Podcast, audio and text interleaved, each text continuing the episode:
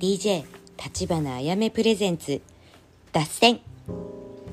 脱線ぶっちゃけバイブストーク。その時の気分でお届けする極ゆる番組。この番組は不定期気分ガニ股配信。その時のタイミングが合わなければ出会わない番組となっております。あなたのお好きなタイミングで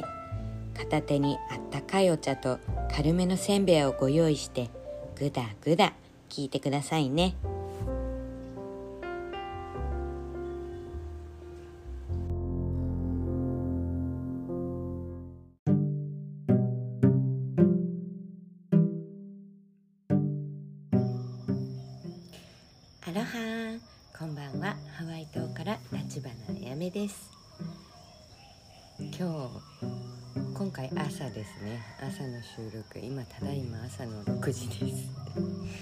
今日曇ってて全然あの朝日が見えないんですけど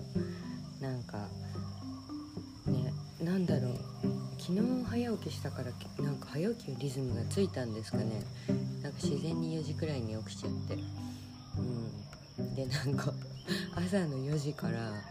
なんだろうなんかわかんないけどそのハワイの平野っていう寺院、まあ、神殿があるんだけど古代のハワイアンが作ったその平野についてなんかすごい調べたくなってね朝の4時から平野について調べてました。うんすごいですよね。あの平野ってあの大きい石を積み上げてあの作ったなんだろうちょっとまあピラミッドみたいピラミッドまでいかないな何だろうな。大きい石で作られた、まあ、祭壇ですね。お祈りするところ。そう祭壇があのハワイにはすごいいっぱいあってそういう場所が。であのまあなんだろう。ある場所なんか石垣とかがある平野とかは中であの生贄とかがされてたって言われてたりして平野もいろんなタイプがあってその作物にお祈りする平野だっただったりあの戦争の前当時はあのねあのキングカメハメハがこう町取ったりとかいろいろ大変でいっぱいの人が死んでるからだからそうなんですよ。戦いの神っていうのがまた存在してハワイに。戦いの神クーを祀る平野とかはあの戦いの前戦の前にあの人を生贄として神に捧げてであのな無事にこの勝利しますようにみたいなのを昔はやってたみたいなんですよ。でなんか一つの平野がすごいなんだろうそうなんかこの平野がすごいなんかあのワードに出てきたのでプーオマフカ平野プーオマフカ平野っていうのがあのオアフオアフ島の方にあるみたいなんですけどえっと古代のハワイアンのカフナカフナっていうのがまたあの菜食者みたいな感じで、まあ、日本でいうとまああれですね巫女さんみたいな宮司さんですね宮司さん神社の宮司さんみたいな、まあ、そのカフナっていうあの人がいるんですけど役職ですね。そう。そういう役職の人が儀式を行うんですけどそれが平野って呼ばれてるところで。うん、でなんかこのプーオプーオマフカ平野プーオマフカ平野ちょっと言いにくいですね。そうこのプーオマフカ平野そうここはあのハワイアンだけじゃなくてあのイギリス人も昔はあの生贄に捧げられたっていうなんか記録もあるみたいであのその生贄にされる人ってってまああれなんですよね。あの地位が一番低い人とかあの何罪人とかあとはあの敵の捕虜敵の敵の兵隊さんとかそういう人たちを主に生贄にしてたそうなんですけどなんかこのそうそうそう。でそのイギリス人イギリス人イギリスのダイラダイダロス号ダイダロすいません朝起きたばっかで口があんま回ってなくて。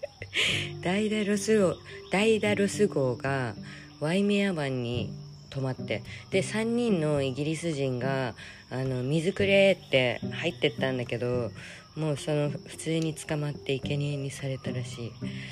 1792年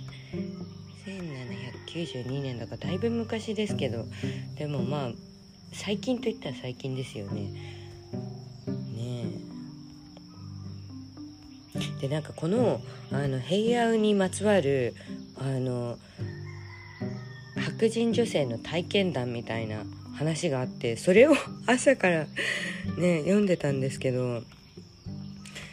そうなんかあのそのちょっと重い話に入る前にあの昔のそのハワイアンの平野の使い方っていうのも記載されてて古代の平野このハワイアンの平野はテレパシー基地だったらしいんですよ。でこのテレパシー基地っていうのもあの大体10、えっと、歴史的には18世紀そうあの例えばカウアイ島とオアフ島がコンタクトを取り合う時とかにその平野のあの高台まああれですね。平野って大体その高いところに作られるんですよね。でそのあの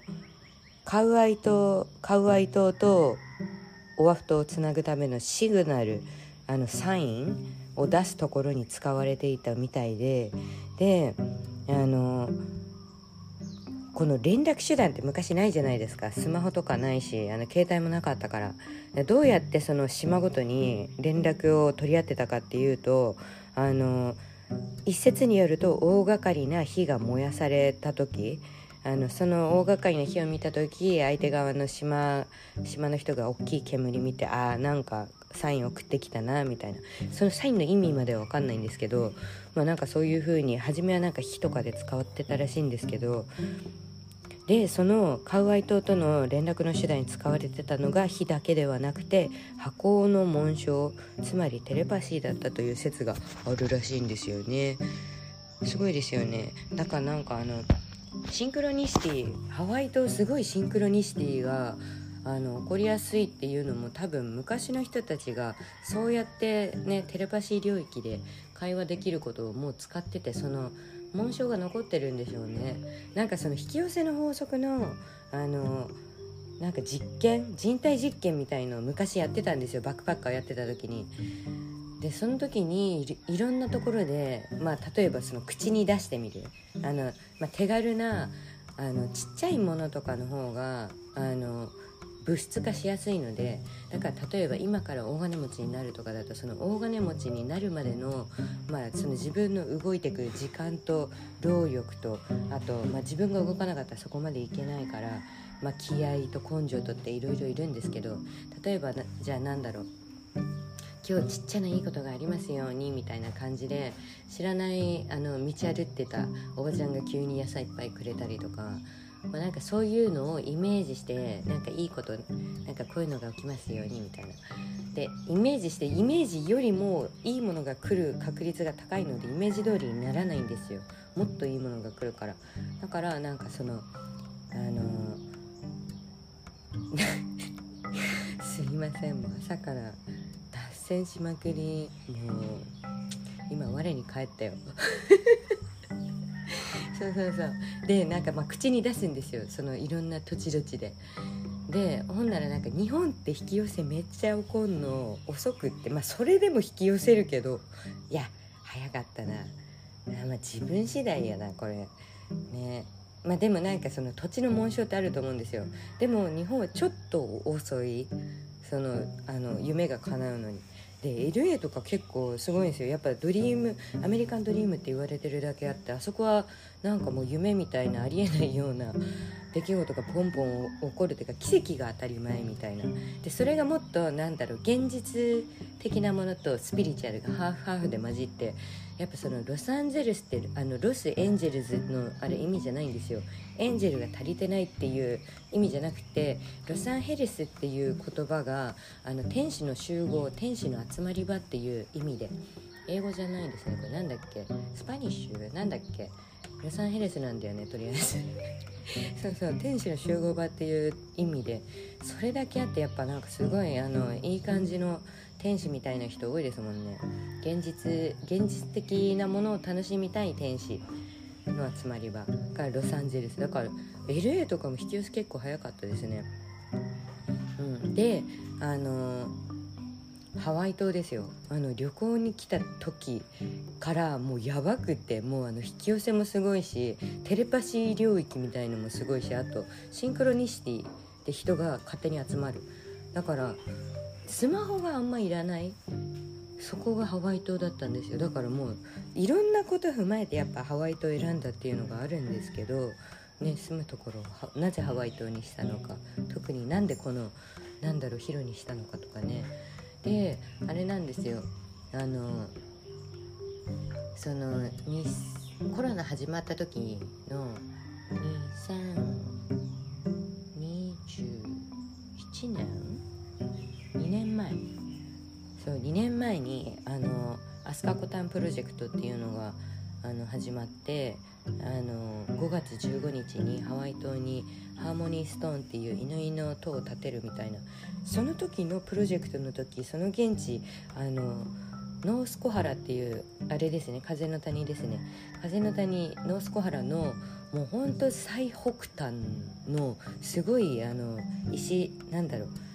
絶壁あの海が見えるんですけど超綺麗に海が見えるんですけど本当になんかその土地が美しすぎてそのせいで昔そこがあの戦場だったそのこの土地を取りたいからみたいな。だからその悪くその土地を使われちゃったエネルギーが残ってたみたいで。であの本場のフラもうあの朝の朝の日の出とともに始めて。であの、まあ、午後の3時まで断食しながらやるんですけどねなんかすごかったなあれも。あれもう話しましたよねアスカコタンのプロジェクトどんなんだったかは。ね。でまあすごかったんですけど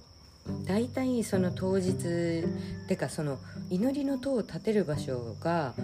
その2日前とかに決まったのかな。すごいキンキンだったんですよね。あのシンクロニシティを利用してもう進んでいくみたいのを楽しんでる人たちの集まりだったんですよ。だからなんかあのなぜか分かんないけどたどり着いちゃったみたいな人もいたしそれにその石を建てるところが電波のない牧場だったんですよ。だしかも誰かの牧場。でその牧場だったからあのそもそもなんだろう夢おろししてビジョンをあの見る人がいてでそのリーダーのみっこさんっていうんですけどそのみっこさんが見たビジョンに沿ってみんな動いていくみたいな。で私はそのねあのなんだろうプロジェクトに参加して思ったのが本当になんだろうテレパシー領域のなんか会話ってできるんだなみたいな。みんながみんなもうアイコンタクトで何言ってるか分かるから。あの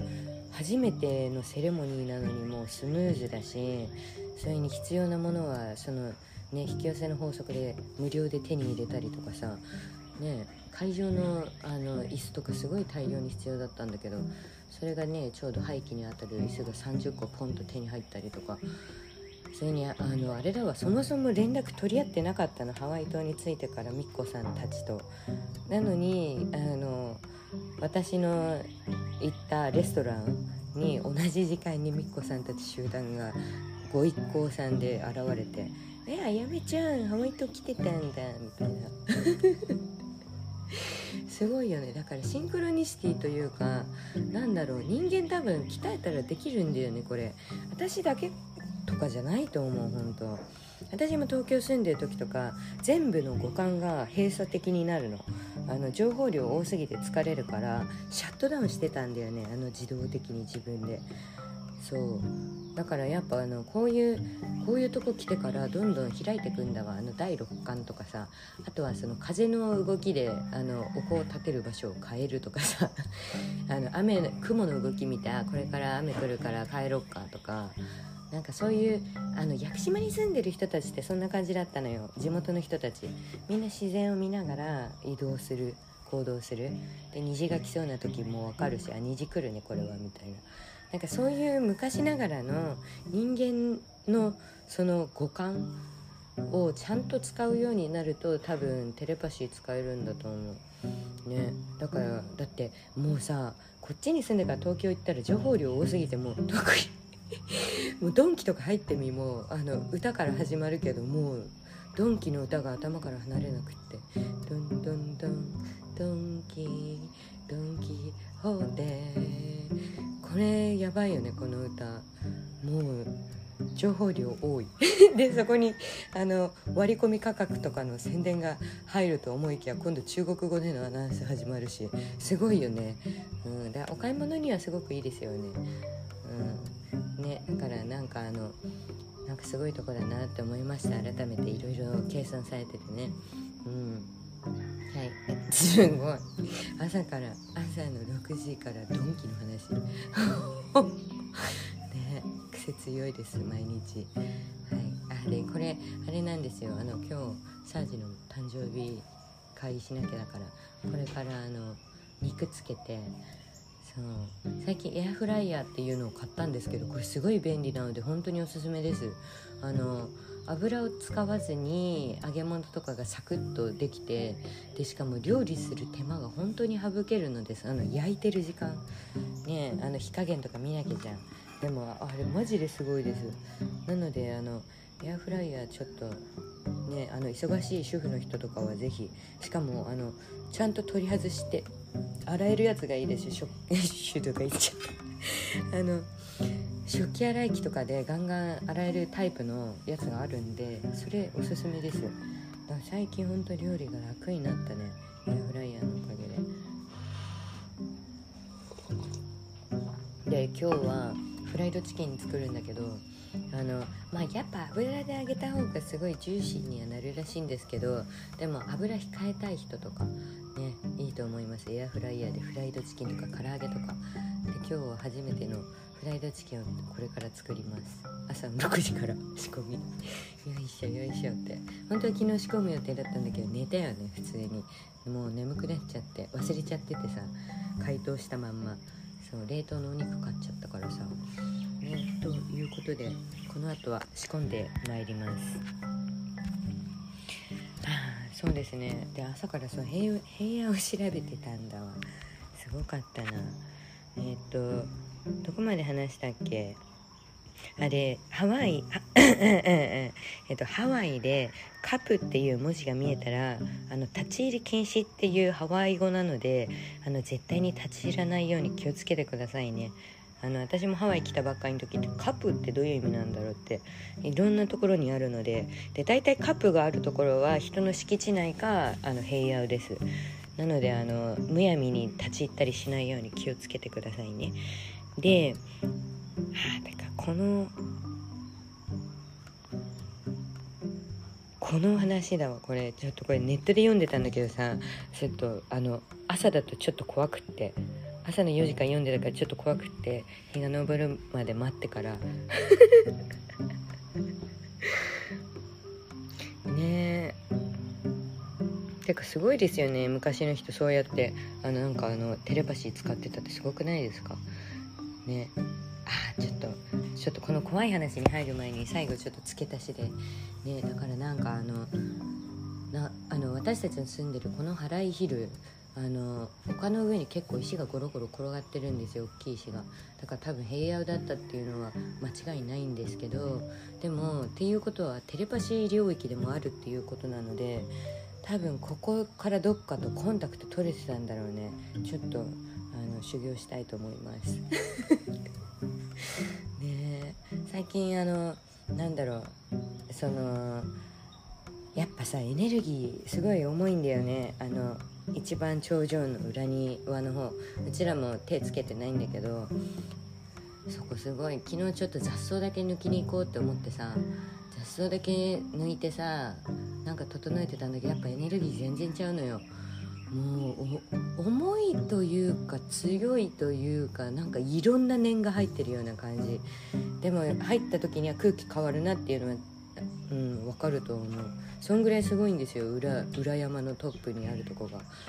ででなんかそのハワイの植物とかをその雑草抜くでもそうなんだ。あ私はねその雑草抜く時とかあのまあそのなんだちょっと毒毒じゃないや虫に食われちゃった歯を落とす時とか一応なんかその神聖な場所ってちゃんとした方がいいからだからあの恵方米っていうハワイアンチャントがあってその恵方米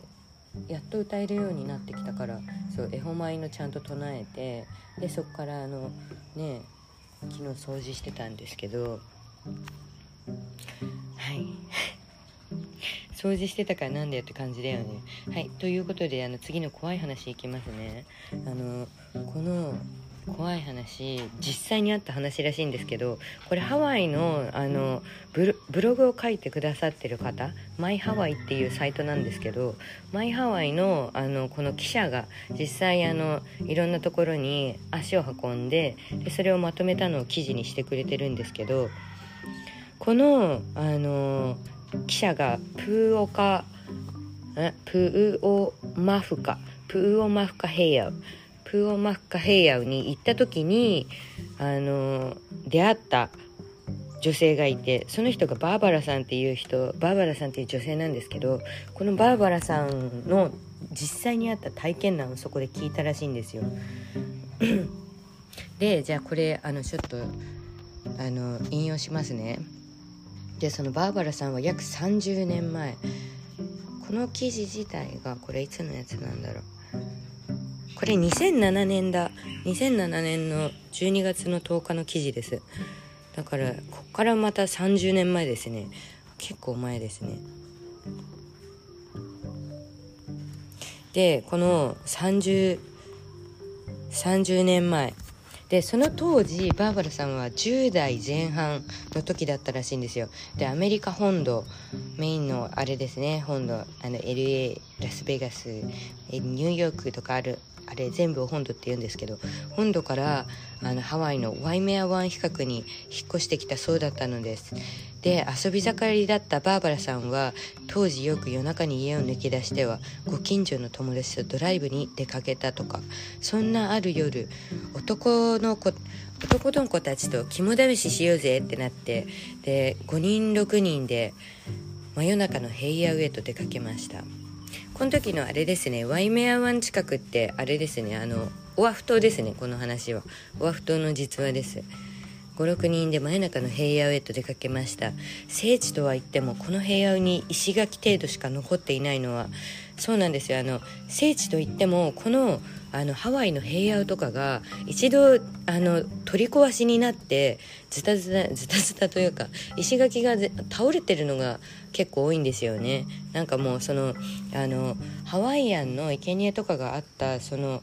あの独自の宗教からキリスト教の宣教師たちがこっちの方入ってきてからキリスト教めっちゃ増えたんですよ。でキリスト教が増えた時にじゃあもうちょっと生贄とかやめようってなってであの平野が取り壊しってなって。なので綺麗に残ってる平野もあるんですけど大体の部屋はちょっとあの石垣が崩れたみたいな感じになってるんですよね。はいこれはあれです。ちょっとあの付け足しました。でハワイに来たばかりでハワイ固有の文化への理解がなかったバーバラさんと友人たちはそんな平野を見て笑いました。一体これのどこが聖地なの？ただの石垣の瓦礫の山じゃないそんなことを言って私たちはゲラゲラと笑っていましたとバーバラさん。人の出入りが多い日中に訪れた方がいいいいらしいんですよね。あの平野とかやっぱそのスピリットとかが眠るとこだとねあの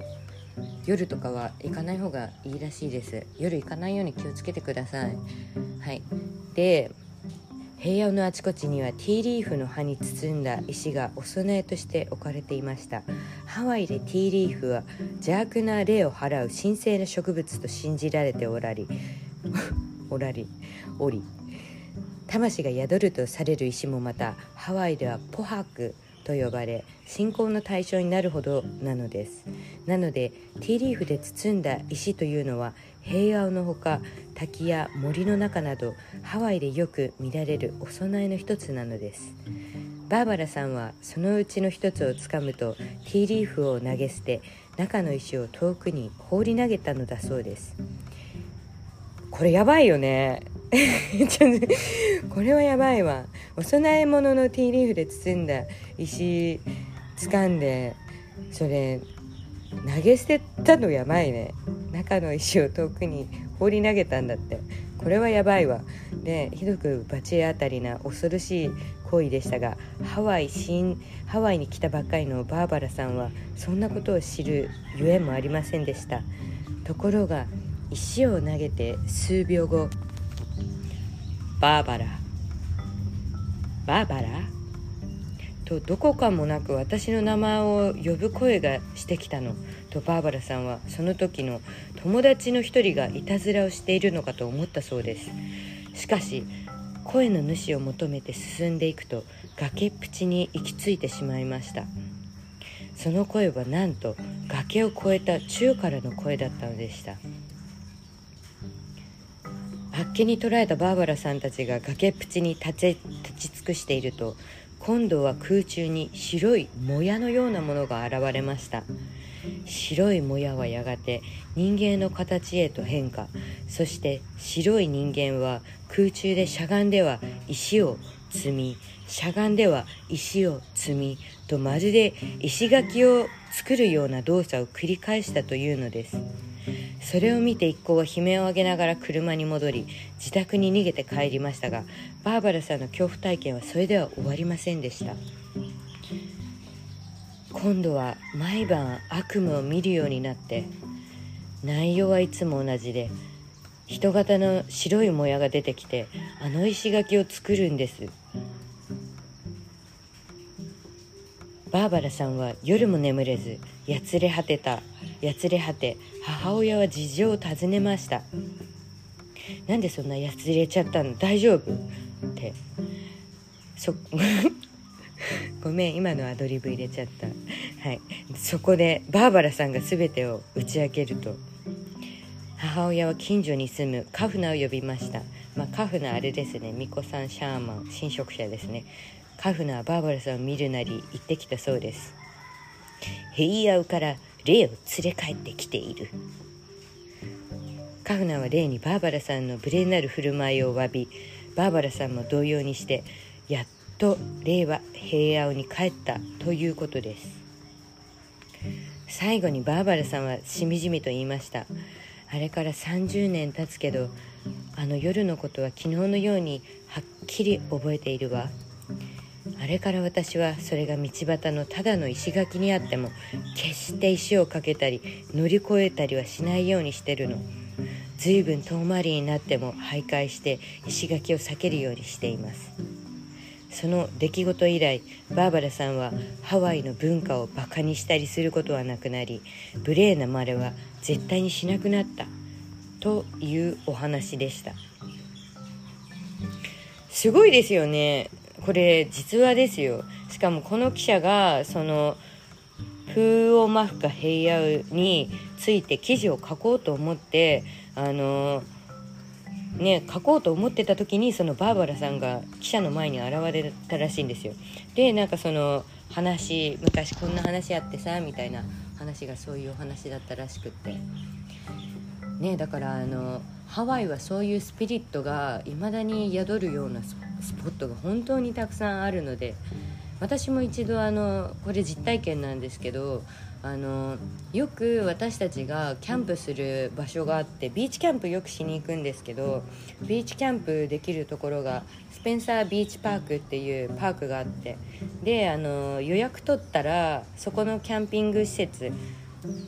あのしかもトイレと水道もついててでシャワーあの海の隣にあるんだけどそう海上がってシャワーも使えるからだからすごいあのすごい便利でしかも安いんですよね。あの1人6ドルとかあこれ地元価格か。いくらなんだ？まあでも20ドル以下とかだった気がします。あの1泊ね。日本とかに比べるとすごい安いよね。でこれまたカマイナ料金ってあってあのカマイナって地元民って意味なんだけどカマイナ料金使うとそれがさらに安くなってでそこで私たちよくあのキャンプするんですけどそこから徒歩大体まあ8分くらいかな。あの海を背中にして左の方にずっと歩っていくとそこら辺にあの平野があるんですよ。またこれ遡ってって昼の丘の頂上にあるんですけど名前忘れちゃったんですけどそこの平野初め初めてスペンサービーチに来てです散歩しようってなって。で携帯その時持ってたんだけどあのそこの平野の入り口らへんっていうか平野って知らずに行ってるんだよねまずそこに。平野って知り知らずに行ってんだけど平野の入り口らへん、まあ、その丘の下らへんに来た時に携帯が急にバグってシャットダウンですよ。あの充電切れて充電っていうかそう携帯切れてだからまあでもまあそういうことかって思ってそういう場所なんやなって思ってで携帯切れたから携帯切れたまんまその奥に進んでってでその丘の上まで行ってああこれが平野なんだってその時平野がよく何か分かってない状態だったんだけどなんとなく平野って言葉は知ってるみたいな時期だったんだよねまだあのハワイ来て最初の方で。ね、でもまあその携帯の電源が切れるってことは相当エネルギー強いんだろうなとか思ってで行ってでまああのお祈りしてご挨拶してお祈りしてでまあ普通に帰ってったんだけど後々そこの平野を調べたらそここそあの生贄とかが行われてたような平野らしくってでそこあのコナの方にあるんだけどコナのあのサンセットがすごいきれきれいに見える丘の上に大きいあの平野があるのね。でその反対側はサンライズも見えるのかな。だからすごい本当サンライズとサンセットが見える一等地みたいなところにその祭壇が建てられてて。で中はもちろんもう立ち入り禁止のあのカップのサインがあるからあの外しか見れないんだけど中がどうなってるかは見れないんだけど。でもまあそうですね。だからねいろんなスポットがあります。そう本当に。で昔のそのハワイアンが作った平野でもそのね石垣崩されちゃってるやつとか人が気づかなかったりあとはもうこの現代住んでるうちらの世代があまりにも歴史に無頓着だからそういう歴史があったとしてもなんかあの世代変わってって言い伝えがなくなってってで歴史が消えちゃってる。っていうところとかも多分日本とかもめっちゃあるんですよこういうの。もうね私たちの世代が何だろうもう今を生きてれば一生みたいな感じでご先祖様とかを大事にしなくなっちゃうような傾向が少しあるからそうなっていくと歴史も消えてっちゃうんですよね。だからやっぱあのね歴史とかそういうものを守るためにも自分の地元の土地とか調べた方がいいですね。うん。私も福島ね今更調べてるけどすごいとこ住んでたなって思いますもん。うちの実家もう神社に囲まれたところに立ってて。そう昔とか神社参拝とかしないからさ、ね、そういうの知らなかったんだけどすんごいいっぱい神社があって。で内神様外神様っていうのもその時にあの地元にいたあの誰かのお母さんがちょうどすれ違って教えてもらったんだけどあの内神様っていうのはあの自分の半径何メートル以内みたいな自分のお家が含まれてる土地を守ってくれてるあの神様なんだって。で大体なんかそういうところは正月とかに挨拶しに行ってあの山の神様みたいな。でいつも守ってくれてありがとうございますって言ってお祭りやってたんだって。なんかそういう文化ちょっと必要だよね今。ねなんかあのねあの思考が孤立するのはいいけど日本なんだろう人間ってやっぱ一人では絶対に生きていけないから。特にハワイハワイ島来るとそれをすごい感じます。例えばすごいどんなお金持ちであろうがプナのジャングル行ったらみんな平等になっちゃうんですよ。電波使えないから。そうなると今度はこうサバイバル能力とかがある人の方がねあの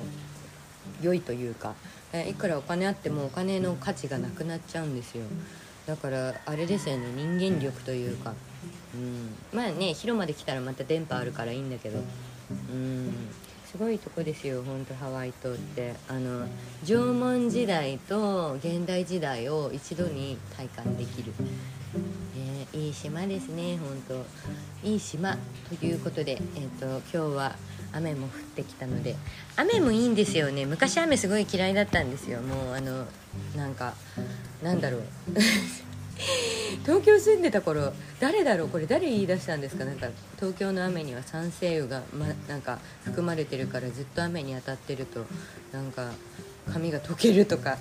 誰から聞いたんだろう？私そんなことを昔言われちゃったもんでそうだと思っちゃって雨がもう汚いものみたいな。感じのイメージが続いちゃってたんですよね。なんですけどもうハワイに来ると雨ってなんだ例えばなんかその雨とか虹とか全部に意味があるんですよ。で虹っていうのはあのその天と地がつながったよっていう天からのサインだったりあとはあのご先祖様とかがありがとうってサイン出したりとかだからまあ天からのサインがなんか虹みたいな感じでで雨っていうのはもう本当にもう恵みの雨でしかないから雨があるからこそ植物が育つしあの水やりしなくていいしこっちもプランツたちにね。で美味しい作物とかフルーツとかのさ木すごいぐんぐん伸びるんだわ。だからもうあのなんだろう。やっぱ昔の人たちがなぜ生贄を捧げたかというと雨を降らせるためでもあったんだよね。やっぱその作物とかがさ雨がないと水がないとあの育たないからそうすると私たち人間も食べるものがなくなっちゃうじゃん。だからあまりにも雨が長く降らない時これはもう一節のあのヒナケヤヒっていうこのあの私の住んでるハライヒル。ハライの丘の神話に登場する生贄の話なんだけどここのハライヒルに祀られてる太陽の女神はヒナケヤヒっていう火の女神ででその日あれこれもこれも前話したっけ？もういっぱい話しすぎててさいつ誰に話したかもう忘れちゃうんだよね、まあ、ちょっと聞いてください。でそのヒナケヤヒはここのあの土地をお母さんの月の女神のヒナにあのもら譲り受けたからうわあちょっともち超濡れてんじゃん。猫ちゃん帰ってきたんだけど超濡れてる。どうしたの？大丈夫？どうしたの？なんか落ち込んでる。さっき怒ったから。あんまりにもまんじゅうのことを引っ掛け追いかけますからやめなさいって言ったの。ねえもちまんじゅうのこと好きなんだもんね。しょうがないね。はい。で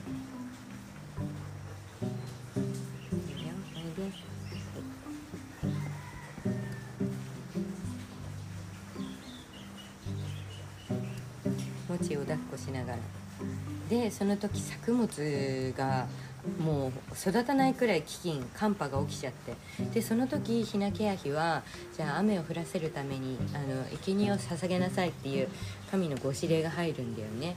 でヒナケヤヒはもう自分たちのあの村の人誰一人もあの殺したくないからだから私が生贄になりますって言って自分のことを生贄に捧げたの。でほんならヒナケヤヒは火の女神でもあるから火と太陽の女神なのね。だからあの火あぶりっていうかまあ生贄。こっちの生贄は大体なんかイムって感じだと思うんだけどそうあの熱した熱々の石を並べてその上に寝るんだって。でその熱々に熱したベッドの上にあの寝たらあの生きて帰ってきたんだわ。火の女神だったから。だからそれであの雨も降らすことができてあの村の人たちもあの食物が食物がまたあの与えられてでその寒波を乗り越えたみたいな神話がここハライヒルの神話のスポットなんですよここ。なのでその神話をあの踏まえた上でぜひここヒルトップレガシーヒロで検索してもらえると出てくると思うのでぜひ泊まりに来てくださいね。ね神話のスポット